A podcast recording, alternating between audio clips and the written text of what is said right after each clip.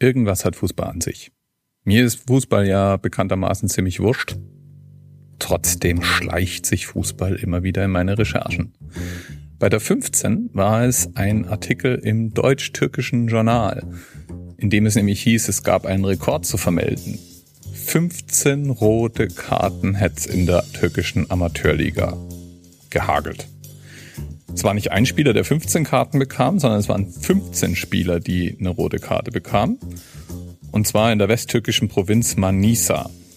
Da haben sich zwei Mannschaften für das dort fällige Meisterschaftsspiel getroffen und im Wesentlichen eine saftige Prügelei geliefert. Von der Zahl ausgehend habe ich mich dann gefragt, ob das eigentlich wirklich ein Rekord war und wenn ja, welcher Rekord war das nun die meisten roten Karten in einem Spiel oder die meisten einzeln vergebenen roten Karten oder nur die meisten roten Karten in einem türkischen Amateurspiel in Manisa. Ja, dann bin ich auf die Suche nach Fußball-Superlativen gegangen. Und et voilà, in dieser noch jungen Podcast-Reihe gibt es schon den zweiten Podcast mit Fußballinfos. So, falls du, wie ich, zu den Fußballleien gehören solltest, vielleicht ein ganz kurzer Exkurs ins Fußballregelwerk. Eine rote Karte ist ein Platzverweis, den der Schiedsrichter für einen gravierenden Regelverstoß ausgeben kann. Jemand, der eine rote Karte im Fußball bekommt, muss sofort das Spiel verlassen und steht dann auch nicht mehr zur Verfügung. Das heißt, die Mannschaft spielt mit weniger Spielern. Irgendwie dachte ich ja, rote Karten können daher auch nur Fußballspieler bekommen, also diejenigen, die auf dem Platz dem Ball hinterherrennen. Aber der Rekord, den ich fand, nämlich die meisten vergebenen roten Karten in einem Spiel bisher überhaupt, hat mir erklärt, dass das nicht notwendigerweise so sein muss. Der Weltrekord wird nämlich in Argentinien, wo so viele Fußballrekorde herkommen, geführt. Dort hat der Schiri Damien Rubino im fünften Ligaspiel zwischen Claypole und Victoriano Arenas 2011 ganze 36 rote Karten verteilt. 36 Karten, fragst du? Wie geht es, wo es doch nur pro Mannschaft elf Spieler gibt? Ganz einfach. Alle. Die kompletten Teams. Alle Spieler, alle Ersatzspieler und die Trainer haben rote Karten bekommen. Ich vermute, wenn die anwesend gewesen wären, hätten auch die Putzfrauen des Fußballteams noch rote Karten bekommen und ihre Kindergärtnerinnen, die Chauffeure und der Busfahrer.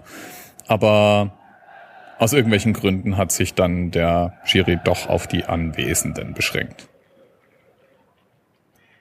Rekordhalter für die meisten Karten als einzelner Spieler, nämlich vier Stück, ist Ricky Broadley. Mickey Broadley hat in Wales gleich viermal die rote Karte gesehen und das ist eine Geschichte, die es tatsächlich wert, sich mal genauer anzuschauen. Es war nämlich so, dass er zunächst mal mit beiden Beinen voran in die Menge gesprungen ist und dabei einen am Boden liegenden Spieler im Gesicht getroffen hat. Das war rote Karte Nummer eins. Bradley ist daraufhin völlig ausgetickt. Klar, wie kann man auch wegen sowas eine rote Karte bekommen? Das kann doch im Ernst bei so einem Spiel wie Fußball nicht ein Regelverstoß sein. Und hat daraufhin den Schiri beschimpft. Rote Karte Nummer zwei. Endlich marschiert äh, Bradley deswegen jetzt vom Platz. Auf dem Weg zur Dusche kommt er an einem vollen Kübel Wasser vorbei. Weil die Gemüter ja immer noch erhitzt sind, nimmt er diesen Kübel und schüttet ihn dem Schiri über den Kopf.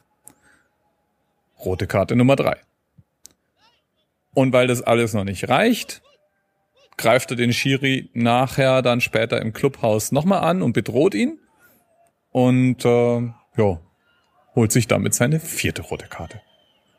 Und das Ganze ist Guinness-Buch verdächtig. Aber Fußball ist nicht nur in Bezug auf rote Karten rekordverdächtig. Nehmen wir doch mal ein paar andere Rekorde unter die Lupe. Zum Beispiel das längste Match das hat nämlich 35 Stunden gedauert. Es gab mehr als 600 Tore. In dem Spiel traten Cotswold All Stars und Cambrai FC in England an. und es stand zum Schluss 333 zu 293. Das Ganze war ein Benefizspiel und angeblich das längste Fußballspiel in der Geschichte des modernen Fußballs. Tore, gutes Stichwort. Nämlich die meisten hat ein Australier, Archie Thompson, beim 31 zu 0 gegen amerikanisch Samoa geschossen. Da traf er nämlich ganze 13 Mal. Tore gibt es sowieso in allen Arten und Formen. Ganz besonders beliebt ist ja das bekannte Eigentor. Und das ist Gegenstand von diesem eher ungewöhnlichen Rekord. Es gab nämlich eine Rekordniederlage. In Madagaskar hat nämlich eine Mannschaft aus Protest gegen die Schiedsrichterleistung 149 Eigentore geschossen. 149. Gewonnen hat dieses Spiel dann der Club AS Adema und wahrscheinlich unverdient. Tja, und ganz zum Schluss habe ich noch eine 15 für dich. Nämlich das schnellste WM-Tor. Das war Türkei gegen Südkorea 2002. Das erste Tor fiel da nach 15 Sekunden für die Türkei. Und schneller war bei einer WM bislang niemand. Die 15. Und Fußball. Verbindest du irgendwas mit der 15? Lass es mich wissen. Ich wäre echt mal neugierig. Bis bald.